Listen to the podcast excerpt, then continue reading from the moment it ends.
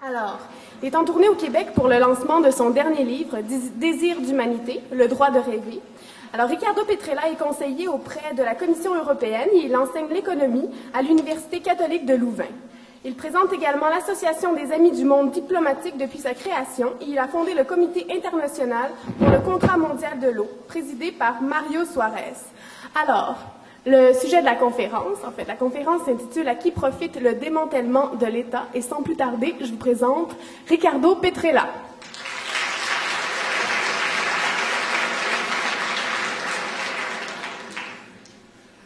Bien, bonjour à vous toutes et toutes, à tous. D'abord, j'aimerais bien vous remercier de l'occasion que vous me donnez d'être avec vous. Ça me rappelle quand j'étais étudiant, parce que vous êtes en train d'aller en grève, j'espère. Hein. Et donc, euh, c'est très, très important. C'est un événement que je pense, euh, pour toute activité et institution éducative et universitaire, euh, entrer en grève est un moment important qui doit être fondé sur une analyse rigoureuse, sur un choix médité. Et si vous le faites, ça signifie que vous en êtes convaincu. Et pour moi, c'est un grand honneur de pouvoir participer à cette journée dans laquelle vous prenez des décisions aussi importantes. On m'a demandé donc de dire à qui profite le démantèlement de l'État, parce que dans le démantèlement de l'État, il y a effectivement le démantèlement de l'éducation, du système d'éducation, en tant que bien, en tant que bien commun, en tant que euh, service commun, en tant que quelque chose qui appartient à tous, en tant que droit. C'est une tentative, ce démantèlement de l'État, notamment dans les domaines de l'éducation, de réduire au fond l'éducation à un besoin à satisfaire avec euh, les mécanismes traditionnels du marché. On achète et on vend l'éducation. Et c'est pour ça qu'on parle désormais de marché de l'éducation. Même il y a le marché mondial de l'éducation, qui a commencé au mois de mai 2000 à Vancouver. Et maintenant, on est, cette année, on sera à la cinquième édition du marché mondial de l'éducation, où on parle non seulement du marché mondial des produits pédagogiques, euh, des CD-ROM, de comment on enseigne l'astronomie ou bien le latin, mais des marchés des étudiants, marché des professeurs. Comme si désormais un prof, un étudiant, n'était qu'une marchandise. Et donc il me semble que vous avez raison de pouvoir euh, vous réunir pour décider s'il est temps que vous manifestiez votre propre euh, volonté de ne pas être euh, réduit à un marché, à participer au marché des étudiants. Alors, qui profite le démantèlement de l'État Au fond, qu'est-ce que c'est l'État? Si on vous demandait, pour vous, c'est quoi l'État? Et en fait, vous savez, c'est simple la réponse. Parce que l'État, c'est nous. L'État, ce sont les citoyens. Qu'est-ce que c'est l'État? L'État n'est que l'expression juridique et politique, institutionnelle des citoyens, d'un ensemble des citoyens, qui se reconnaissent ensemble et qui se disent bien, tu es parti de la même communauté que moi, et nous, comme communauté, depuis le XIXe siècle, on a l'autodétermination des peuples, des communautés, et qui sont, qui peuvent déterminer, ils sont États. Et d'ailleurs, l'État, c'est quelque chose juridiquement reconnu par les autres, autres peuples, autres citoyens, qui disent, tiens, l'État Canada, l'État Québec, l'État français, ben on le reconnaît, l'État chinois. Il y a des gros problèmes, par exemple, euh, pour les Kurdes. Si vous étiez kurde, euh, aujourd'hui vous ne serez pas citoyen d'un État. C'est pour ça que les Kurdes se battent pour un État, parce que c'est l'expression, la reconnaissance de leur existence en tant que citoyens kurdes. L'État palestinien, pourquoi il y a toute cette guerre? Pourquoi on ne veut pas reconnaître au droit des Palestiniens d'avoir un État? Comme on a reconnu, et c'est justement aux Juifs, d'avoir un État. C'était bien. Et alors, pourquoi? Parce que les Palestiniens disent, mais nous avons le droit d'être un peuple, des citoyens d'un État qui nous représente, qui est nous. Et quand vous, par exemple, ici au Québec, vous n'êtes pas content, satisfait, certains d'entre vous, euh, de l'État euh, et vous voulez un État euh, souverain, c'est parce que vous dites, en tant que, Québécois, nous avons envie d'être reconnus encore plus que ce que peut être on est reconnu dans notre capacité de citoyen du Québec pour déterminer notre propre devenir, hein, que à l'heure actuelle par l'État provincial. Donc, l'État, c'est nous, quoi. Et les exemples que je viens de vous donner montrent que c'est nous, c'est le peuple. Et je ne parle pas, bien entendu, de l'État monarchique absolu du XVIe siècle. Je ne parle pas, bien entendu, de l'État dictatorial, absolutiste, tsariste de, de la Russie, des tsars. Je ne parle pas non plus de l'État euh, nazi, de l'État stalinien, je ne parle plus non plus de l'État des colonels grecs, je ne parle pas de l'État euh, de, Franco, je ne parle pas de l'État des Salazar. Non, non, je parle de l'État, c'est nous, de nos pays occidentaux, dans la phase où on a créé ce qui était la caractéristique de l'État, qui a été trois choses. L'État d'abord a été l'affirmation des droits des gens d'être citoyens. La Révolution française a affirmé euh, l'État en tant qu'expression des citoyens. On a droit d'être reconnus comme êtres humains. Et c'est pour cela on te dit que tu fais partie de la communauté. Être citoyen, c'est qu'on te reconnaît. On te dit bonjour, quoi. On te dit que tu es membre d'une communauté, membre d'une civitas. Civitas, c'est la communauté. Citoyen vient de civitas, civis. Et on te reconnaît. Et tout le monde, c'est ça qui était l'important de l'État moderne, de ce qu'est l'État, que tout le monde doit être citoyen. Tout le monde a droit d'être citoyen. Et pas seulement certains, et pas seulement certaines classes, et pas seulement ceux qui ont de l'argent, et pas seulement ceux qui ont de l'éducation, et pas seulement ceux qui possèdent la terre, et pas seulement ceux qui possèdent un capital financier, tout le monde. Et donc, la citoyenneté, les droits de citoyenneté est très très important, caractéristique de l'État. C'est pour cela que l'État et la citoyenneté vont de pair dans nos États modernes. Et dans les États également, qu'est-ce qu'il a dit qu'ils sont? Quoi? Ben, L'État qui est la sécurité. L'État est la sécurité euh, face, par exemple, à des menaces qui viennent de l'extérieur. C'est pour cela qu'on a accepté l'armée républicaine. Non pas parce qu'on voulait, c'est pour cela que, aussi certainement, on a cessé de dire l'armée c'était pour la guerre. On a dit que l'armée c'était pour la défense. Souvent, bien entendu, c'est un pauvre alibi. Les armées servent pour faire la guerre. Mais l'idée citoyenne de départ était de dire on fait une armée, comme, comme on le fait en, Suisse. On n'est pas une armée pour faire la guerre, puisque la Suisse est neutre. C'est une armée des citoyens. Tout citoyen doit prester 15 jours par an à être là, à apprendre comment avoir une défense civile.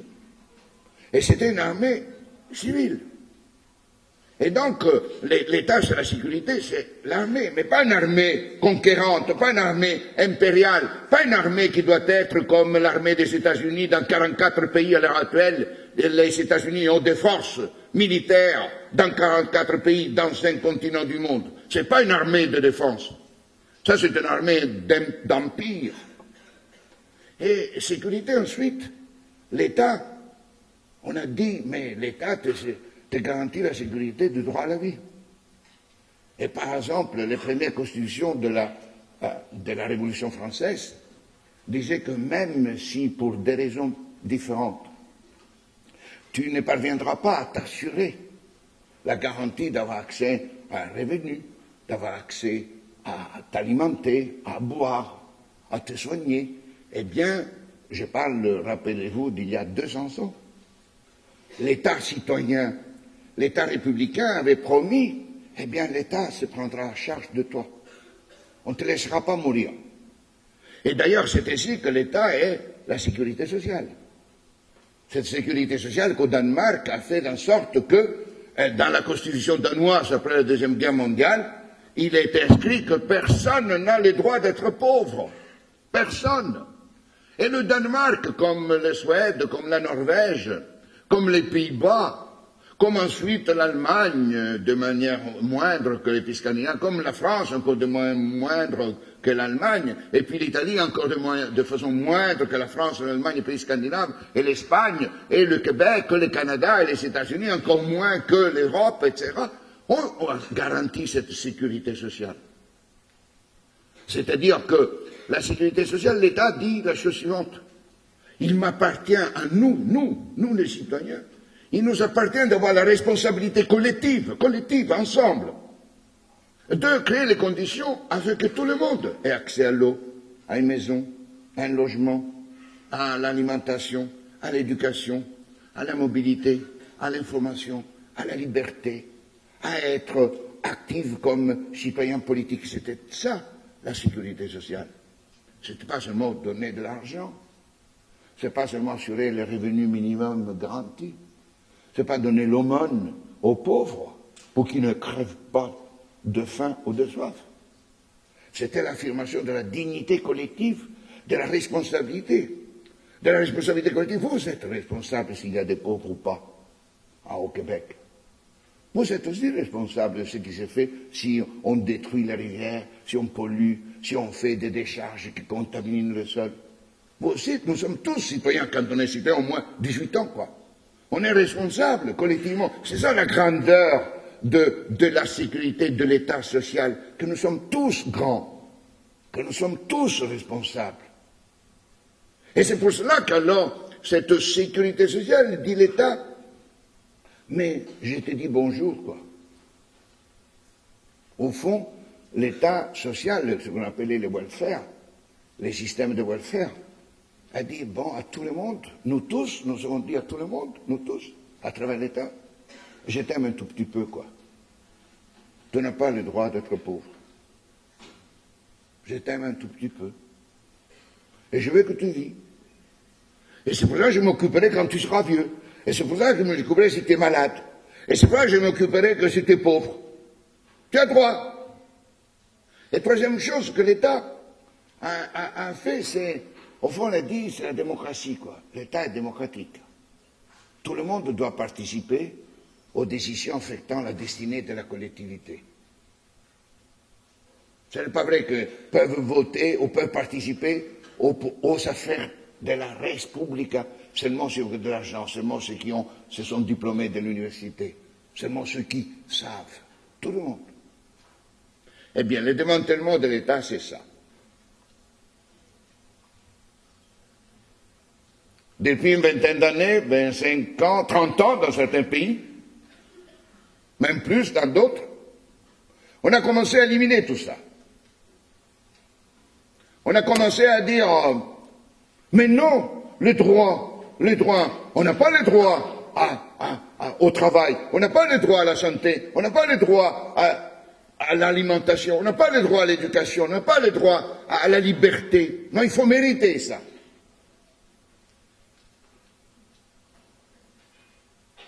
Il faut mériter, il faut démontrer d'être, par exemple, employable. Et si vous n'êtes pas employable, vous n'êtes pas employable, eh bien vous n'avez aucun droit au revenu. Parce que, au fond, qu'est-ce que vous êtes? Vous n'êtes pas des citoyens, vous n'êtes pas des personnes humaines. On nous dit vous êtes des ressources humaines. Et comme ressources, vous avez le droit à la vie seulement si vous êtes rentable. Les jours où vous n'êtes plus rentable, eh bien on ferme. Les jours n'êtes plus rentable, on vous jette euh, au chômage. Et si je veux, puisque c'est votre faute si vous n'êtes pas employable, parce que vous n'êtes pas qualifié assez, parce que vous n'avez plus être agressif, compétitif, et alors pourquoi voulez-vous mériter un revenu? Alors vous n'êtes pas citoyen, vous êtes euh, des ressources humaines. Et si vous n'êtes pas de ressources humaines employables, vous n'avez pas de revenus. Alors si vous n'avez pas de revenus, euh, vous ne pouvez pas être un consommateur solvable. Et vous êtes surtout intéressant au monde, vous, déjà maintenant, si vous êtes des consommateurs solvables. Si vous ne pouvez rien acheter, qui regarde les couleurs de vos yeux? Qui va s'occuper de vous? Qui s'occupe de savoir quels sont vos droits et vos besoins si vous ne pouvez pas acheter? Vous n'existez pas si vous n'êtes pas un consommateur solvable. Vous existez simplement parce que vous pouvez acheter. Vous existez parce que vous pouvez faire l'orgie chaque samedi ou dimanche dans les grands centres commerciaux où vous allez passer toute la journée pour consommer. Et au lieu d'aller à la, messe, à l'église, vous allez à la messe de la consommation dans les grands centres commerciaux des grandes villes de l'Occident. Et vous célébrez les credos de Walmart, et vous célébrez les credos de Carrefour, et vous célébrez les liturgies de la consommation quotidienne, hebdomadaire et annuelle. Et alors on vous dit, l'État, l'État donc ne peut pas faire toutes ces dépenses. L'État ne doit plus intervenir dans les questions du travail, dans les questions du revenu. L'État doit diminuer les allocations de chômage. L'État doit diminuer les allocations d'enfants pour les familles. Et si vous êtes euh, fils, un petit enfant d'un ouvrier qui n'a plus euh, de revenus parce est au chômage euh, depuis dix ans, et vous souhaitez malgré tout aller faire les colonies, les vacances, comme tout le monde, eh bien, l'État ne doit plus intervenir. Ben, il n'a pas d'argent. Eh bien, il n'a pas d'argent, il n'aura pas les vacances. Il n'a qu'à avoir, être né dans une famille qui a l'argent, quoi. Parce que les vacances coûtent. Et donc, on a petit à petit démantelé l'État en tant que l'expression de la collectivité qui est responsable de la vie de chacun de nous. Parce que vous devez savoir que la responsabilité, au fond, c'est la solidarité. Parce que la solidarité vient du mot latin in solido. Et in solido signifie qu'on est responsable tous de ce que fait la collectivité. La solidarité n'est pas être charitable. La solidarité n'est pas être boniste. La solidarité n'est pas être chrétien de dire tiens, je dois dire bonjour le prochain comme moi. La solidarité, c'est responsabilité. Et c'est pour ça que l'État welfare était un État solidaire, qui disait qu'il faisait quoi? Il prenait une partie de la richesse à travers les systèmes fiscaux pour faire les pots communs. Et donc, on travaillait, tout le monde contribuait par les taxes, et c'était la fiscalité qui permettait de financer les dépenses publiques. Et alors, on démantèle maintenant le système financier fiscal parce qu'on dit que la fiscalité, c'est une punition de la créativité des entreprises. Et tout le monde était convaincu que la fiscalité est méchante, que la fiscalité est quelque chose de mauvais, qui était inventé par un État qui ne voulait pas respecter la liberté de création des gens. Alors que vous devez savoir que c'est grâce à la fiscalité, à finalité redistributive, que nous sommes devenus la société plutôt juste, et nous sommes devenus la société plutôt développée, et nous sommes devenus une société plutôt démocratique, parce qu'il y a eu la fiscalité. Et on démantèle l'État quand on vous dit qu'il faut réduire les taxes. Bien entendu qu'il faut réduire les taxes qui ensuite servent euh, pour financer l'armement. Bien entendu qu'il faut réduire les taxes qui servent pour augmenter la violence dans nos villes et la violence compétitive dans les affaires. Bien entendu qu'il faut diminuer les taxes ou les facilitations fiscales au monde financier qui fait de la brutalité par l'instabilité des taux euh, des monnaies et des taux d'intérêt. Mais il est au contraire indispensable, absolument indispensable qu'une société décide de partager la richesse produite. Parce qu'il n'y a pas de société si on n'a pas envie d'avoir des choses en commun. Et c'est là alors qu'on démantèle l'État en privatisant tout. On privatise tout. On privatise l'école, la santé, l'électricité, les gaz, l'eau, les transports, les trains, les avions. Tout. Le corps, le corps humain est privatisé. Un gène, on met un brevet, et par le brevet, on devient propriétaire exclusif pendant 20 ans ou 25 ans de l'usage d'un gène. C'est-à-dire, on a marchandisé notre vie. En privatisant, on démantèle quoi? On démantèle les choses en commun qu'on avait? Et posez-vous petit à petit la question Qu'est-ce qu'on a en commun? Si je pense par exemple aux sociétés européennes occidentales en ce moment, en Italie ou en France, qu'est-ce qu'on a en commun, nous les Italiens et les Français? On a tout privatisé, les banques, les hôpitaux, l'école, l'eau, on veut le faire, tout. C'est-à-dire qu'on n'a rien en commun.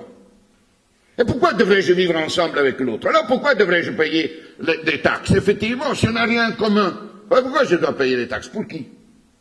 Alors en ce moment, qu'est-ce qu'on a en commun en Italie? En commun, on a l'armée Berlusconi. La seule chose qu'on a en commun maintenant. L'armée, encore, on n'a pas privatisé l'armée. La police est déjà privatisée. Même si vous avez l'armée euh, et tous les mercenaires en Irak, c'est une privatisation de l'armée. Les magistratures ont été privatisées. Aux États-Unis, désormais, la magistrature est exercée par les avocats. C'est une question privatisée.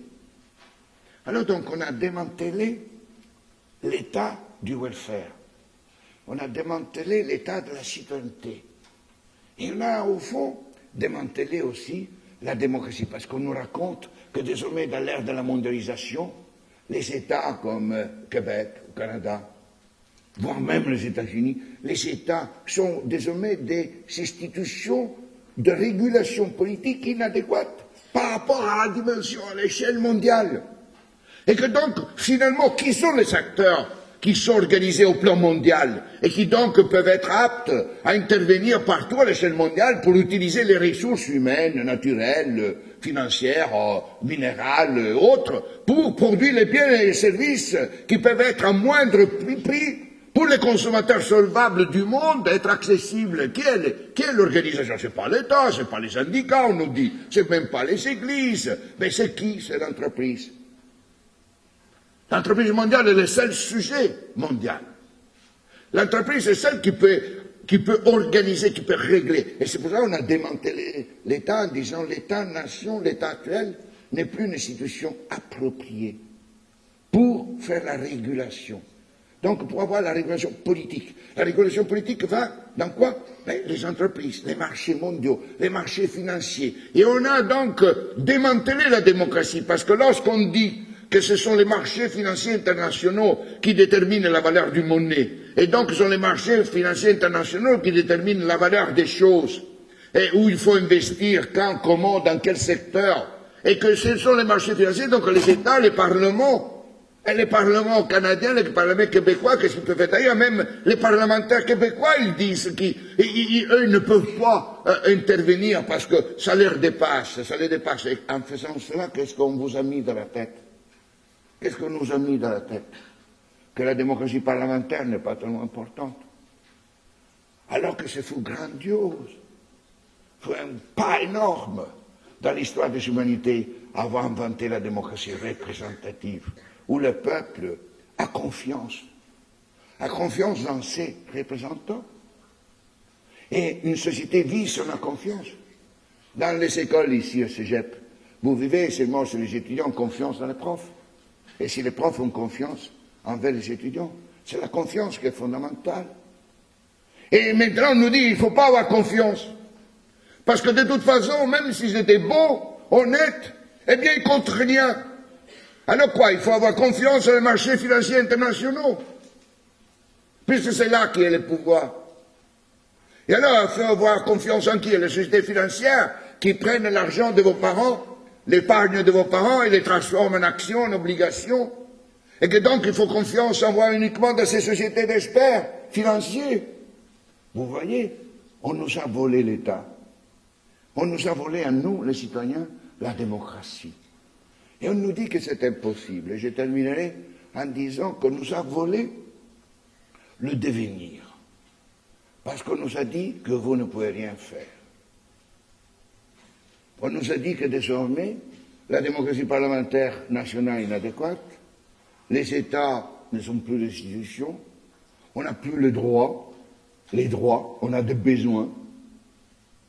On a dit qu'on n'est plus des citoyens, d'ailleurs, on met des barrières partout aux gens, et, et ceux qui ne sont pas de nos continents, ou de nos religions, ou de nos valeurs, sont même désormais classés comme des potentiels ennemis et donc comme des potentiels terroristes, lorsqu'ils ne sont pas définis carrément comme des terroristes simplement parce qu'ils sont différents de nous.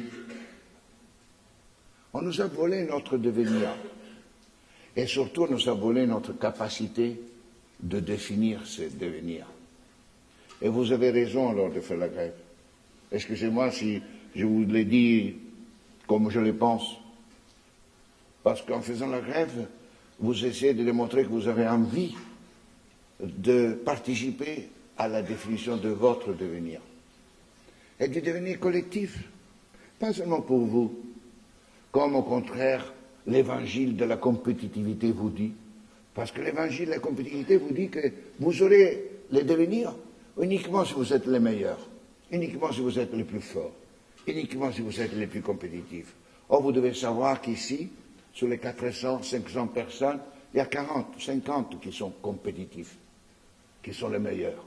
Vous n'êtes pas tous les meilleurs, selon les standards de l'économie actuelle où vous êtes réduit à des ressources humaines et des consommateurs.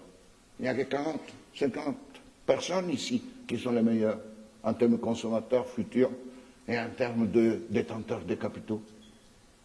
Et donc, au contraire, en faisant ce que vous voulez faire, vous affirmez que vous tous, tous, que, quelles que soient vos capacités, quelles que soient vos ambitions, tous vous avez les droits ensemble de définir votre devenir. Et c'est ça à qui profite alors le démantèlement de l'État. Il profite à ceux qui possèdent aujourd'hui la force financière. Il profite à ceux qui aujourd'hui, comme conservateurs, ont toujours pensé que ce n'est pas l'égalité, la justice, la fraternité qui comptent profite à toutes ces forces sociales qui ont toujours cru dans la puissance, dans le droit de la force, qui ont cru toujours qu'il y a toujours des inégalités, qui a toujours profite aux gens qui pensent qu'il ne peut pas y avoir de justice, que désormais chacun doit penser à soi-même, et profite à tout ça le démantèlement. Alors je vous souhaite un bon et grand succès dans votre grève. Merci beaucoup.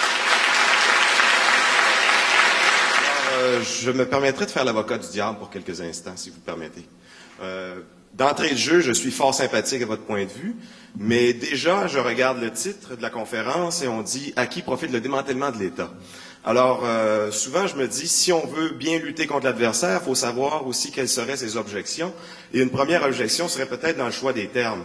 Il vous dirait que plutôt que de préconiser le démantèlement de l'État, ce qu'il désire, c'est en fin de compte une réorganisation de l'État et non pas son démantèlement pur et simple. Parce qu'un démantèlement, ça implique qu'il n'y a plus d'État. Et personne n'est en train de dire qu'il n'y aura plus d'État, mais tout simplement une cure d'amincissement de l'État. Alors, à cette première chose, pourriez-vous réagir, s'il vous plaît? C'est tout à fait pertinent. Je pense qu'effectivement, l'une des argumentations toujours développées par ceux qui, en réalité, ne croient pas dans l'État, mais croient dans la capacité de contractation entre individus qui opèrent des transactions sur des mécanismes tels de marché pour atteindre l'optimum euh, des euh, intérêts individuels, ils disent non, non, nous ne voulons pas démanteler l'État. Nous voulons un État meilleur. Nous voulons un État moins pressant, mais plus efficace. Et alors ils disent, c'est que nous voulons faire que l'État fasse la fonction qui lui est propre, c'est-à-dire celle de créer les cadres généraux, régulatoires, l'environnement, qui permettent la liberté des acteurs de jouer pour atteindre le maximum de l'efficacité dans l'allocation des ressources disponibles. Euh, je me permets de euh, vous inviter à ne pas être trop naïf. Euh, au fait, c'est une argumentation spécieuse, parce que, de facto, ce qu'ils disent, c'est que dans l'état actuel démocratique, l'état citoyen, l'état du welfare, c'est ça qui met en doute. Et veulent un autre état. Bien entendu, ils ne peuvent pas dire on élimine l'état. Mais quel est l'autre état? L'autre état qu'ils veulent, effectivement, c'est un état qui serait uniquement le définisseur d'un cadre général. Comme par exemple, si on organise le commerce mondial, l'État serait représenté par l'OMC, l'Organisation mondiale du commerce, qui fixe les règles générales, et puis chacun opère. Et ça, c'est l'État. Point. Alors, État régulateur dans le sens également que c'est un qui devrait de plus en plus devenir une sorte de réseau Quand, par exemple, on dit on veut une nouvelle État, qu'est-ce qu'il dit? On veut, on veut une nouvelle gouvernance. Qu'est-ce que ça veut dire gouvernance à l'heure actuelle? Gouvernance signifie que le pouvoir politique serait organisé par un réseau d'acteurs, tous les acteurs, les entreprises, les syndicats, les associations, l'État, où l'État ne serait qu'un acteur entre les autres. Parce qu'ils disent aujourd'hui, le monopole du politique ne peut plus être celui représenté par l'État. Et que désormais le politique est diffus derrière l'argument qu'il y a Internet, qu'il y a la démocratie internationale. Et ça, c'est une manière de faire transférer le politique d'une institutionnalisation étatique sur des bases démocratiques à des sujets multiples dont les règles ne seraient que la contractualité et que les accords bilatéraux ou les accords multilatéraux. Et c'est ça qu'au fait, quand ils veulent démanteler l'État citoyen, l'État social et l'État démocratique, veulent démanteler l'État tout court. Oui, Ilis oui, je serai plus bref. Hein. Ne posez pas des questions aussi importantes, sinon je dois répondre beaucoup. oui. Oui, alors, euh, moi, ce que j'aimerais dire, c'est que c'est vrai qu'en ce moment, on est à l'ère de la mondialisation. Ça, on peut pas le nier. Euh, je pense pas qu'il y ait beaucoup de monde ici dans la salle euh, qui soit contre la mondialisation. Euh, je pense qu'il y a pas mal de monde qui sont contre la mondialisation comme on la vit en ce moment. Mais je pense aussi que dans un contexte de mondialisation, l'État euh, va être appelé pas nécessairement à disparaître, mais à changer son rôle d'une certaine manière pour que euh, une espèce de, collectivité, une communauté euh, planétaire, éventuellement à long terme, pourrait peut-être assumer certaines fonctions de l'État. J'aimerais juste savoir c'est quoi votre point de vue sur ce sujet-là? Je pense que la mondialisation actuelle est par définition opposée à la présence de structures des régulations politiques de type démocratique, participatoire et socialement orientées. Parce que la mondialisation même, elle dit que finalement, c'est le sujet régulateur des transactions au plan mondial doit être les marchés et l'acteur privé. Dans cette mondialisation, il n'y a pas de place pour l'État citoyen, l'État social-démocratique. Parce que dans les marchés, il n'y a pas de démocratie. Dans les marchés, gagne celui qui est plus capable, à travers les prix, à travers la réduction des coûts, à travers l'augmentation de la variété des produits et des services qu'ils mettent sur les marchés, à travers l'amélioration de la qualité et à travers la flexibilité, dans les marchés gagne le plus fort. Dans les marchés, il n'y a pas de démocratie. Vous êtes dans les marchés si vous pouvez acheter et vendre. Ce n'est pas tout le monde. C'est pour ça qu'on parle d'accès au marché. Et donc, et également dans l'entreprise, il n'y a pas de démocratie. L'entreprise est faite pour la mobilisation autour d'un objectif qui est la conquête de cotes-parts de marché plus grands. Et alors, dans la mondialisation actuelle, on définit même une mondialisation sans État. Et on ne dit pas, par exemple, quel type d'organisation politique, institutionnalisation politique de la société mondiale. On critique l'ONU, on critique toutes ces organisations intergouvernementales internationales disant que sont bureaucratiques, etc. Mais on ne propose pas une institutionnalisation du politique. Selon les tenants de la mondialisation actuelle, l'institutionnalisation politique de la société mondiale est laissée aux transactions entre les acteurs. Et c'est pour ça, de nouveau, on parle de gouvernance mondiale. Et la gouvernance mondiale serait par toutes ces raisons. Et il y a même ceux qui prétendent, par exemple, que les jours où on fait des chats, les jours où on fait des référendums au niveau d'Internet mondial et on demande euh, êtes-vous contre les organismes génétiquement modifiés et qu'on ferait un référendum alors où tous les gens qui sont internautes répondent et que ça serait la vraie démocratie. Je me permets de vous rappeler qu'à l'heure actuelle, l'Internet n'est qu'un phénomène accessible seulement à une petite minorité du monde. Alors que si on organise à niveau de chaque État, de chaque pays, la démocratie représentative ou la démocratie directe ou participative dans toutes les villes, par exemple par l'instrument de participer à la définition du budget d'une ville, et vous, j'espère que quand vous avez 18 ans, et vous le savez déjà, vous participerez dans vos villes à définir ce qui sont les priorités budgétaire de votre ville. C'est-à-dire comment on utilise l'argent produit par la ville et à travers aussi la fiscalité. Et vous devez demander Et vous devez vous battre pour faire partie, d'être directement associé à la définition des priorités du développement de votre ville et des dépenses de votre ville. Parce que vous devez revendiquer, et vous avez le droit de revendiquer si vous êtes citoyen, dans la mondialisation actuelle. On n'a pas besoin de l'État. Et c'est pour cela qu'on ne parle pas d'État. On nous dit que l'État est destiné à disparaître et à changer. Mais changer de rôle, doit-il l'État changer le rôle de reconnaître la citoyenneté? Doit-il l'État changer le rôle d'assurer d'être en main l'expression de la solidarité responsable au niveau du welfare collectif? L'État doit-il disparaître comme démocratie? Alors, moi je pense que vous devez travailler également sur la mondialisation et dire mais quel État, quelle forme d'État, quel contenu, quelle politique d'État au plan mondial? Là, c'est une réponse. Et là, on verra que c'est difficile, absolument, puisqu'on n'est pas prêt. On n'est pas prêt encore à définir une organisation politique mondiale, à créer des institutions. Et combien d'entre vous et d'entre nous croient que ce serait difficile d'avoir une démocratie mondiale Et que le maximum, que le qu'on peut faire de démocratie, c'est au niveau des États qu'on connaît. Combien d'entre vous pensent qu'une démocratie mondiale est un rêve? Pensez qu'il y a 200 ans, beaucoup, beaucoup de monde pensait que la démocratie tout court était un rêve. Et pourtant, et je peux me permettre de rappeler, je ferme là-dessus, pensez en 1930, en, Europe. Nous étions en période très turbulente. Commençait Hitler. C'était le fascisme qui commençait aussi en Italie, en Espagne. Il y avait le stalinisme en, Union soviétique. On était en guerre. Et puis, en effet, on, a, on se préparait à la guerre. On a fait la Deuxième Guerre mondiale. Des centaines, des 50 plus millions de gens ont été tués. Ne croyez jamais à la guerre comme solution. Jamais. La guerre n'est pas une solution. Et alors, en 1930, si quelqu'un vous avait dit, vous avez, vous alliez avoir en Europe un Parlement européen élu à suffrage universel direct.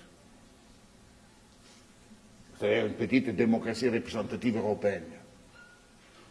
En 1930, vous auriez été mis en prison immédiatement. Parce que malade, quoi. De penser une chose pareille. Eh bien, vous savez, 49 ans après, en 1979, pour la première fois dans l'histoire des Européens, nous avons élu 544 représentants du peuple européen directement. 49 ans après. C'est extraordinaire. Vous voyez que on peut faire ce qu'on appelle l'impossible. Et les citoyens, s'ils font pression, les citoyens sont capables de transformer le monde. Ce n'est pas vrai que nous sommes impuissants vis-à-vis le devenir. Le devenir n'est pas déjà écrit. Personne ne peut vous dire que vous, comme génération nouvelle, vous serez incapable de faire une démocratie planétaire. Personne. Il n'y a que vous. Que dans les années à venir, dans les décennies à venir, vous pourrez dire non, nous avons été incapables de faire une démocratie planétaire. Oh, vous dire non, nous avons été capables de faire quelque chose qui restera dans l'histoire. Ça ne prenez pas. Personne ne peut vous empêcher de construire votre devenir. Personne. Vous pouvez. Ne croyez jamais aux adultes que vous disent que vous, la seule liberté que vous avez, c'est de vous adapter au monde actuel. Croyez jamais à ça. Et si on vous le dit, révoltez-vous. Oui.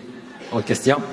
Euh, vous qui avez travaillé sur la question de l'eau, j'aimerais savoir euh, en quoi l'adoption d'une charte mondiale de l'eau euh, est importante pour la définition d'un citoyen démocratique? À notre ère de démantèlement de l'État. Vous savez, il y a des choses, des principes fondamentaux qui n'ont pas de temps et n'ont pas d'espace. L'amitié, l'amour, rechercher les connaissances qui sont vérifiables. Ce sont des principes fondamentaux qui n'ont pas de temps et d'espace. Et le droit à la vie fait partie de ces principes. Ces principes fondateurs de toute euh, existence humaine. Vous ne pouvez pas faire partie d'une société si vous n'avez pas intériorisé les principes que tout le monde a le droit à la vie. Or, à part le soleil, mais là, personne ne peut faire quelque chose sur le soleil. Effectivement, c'est la seule chose contre laquelle euh, on ne peut pas bombarder le soleil.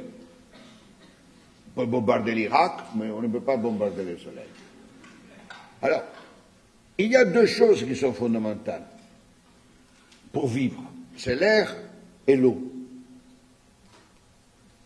Sans air, sans eau, il n'y a pas de vie biologique. On a beau alors de parler et philosopher, j'en ai pas l'air et l'eau.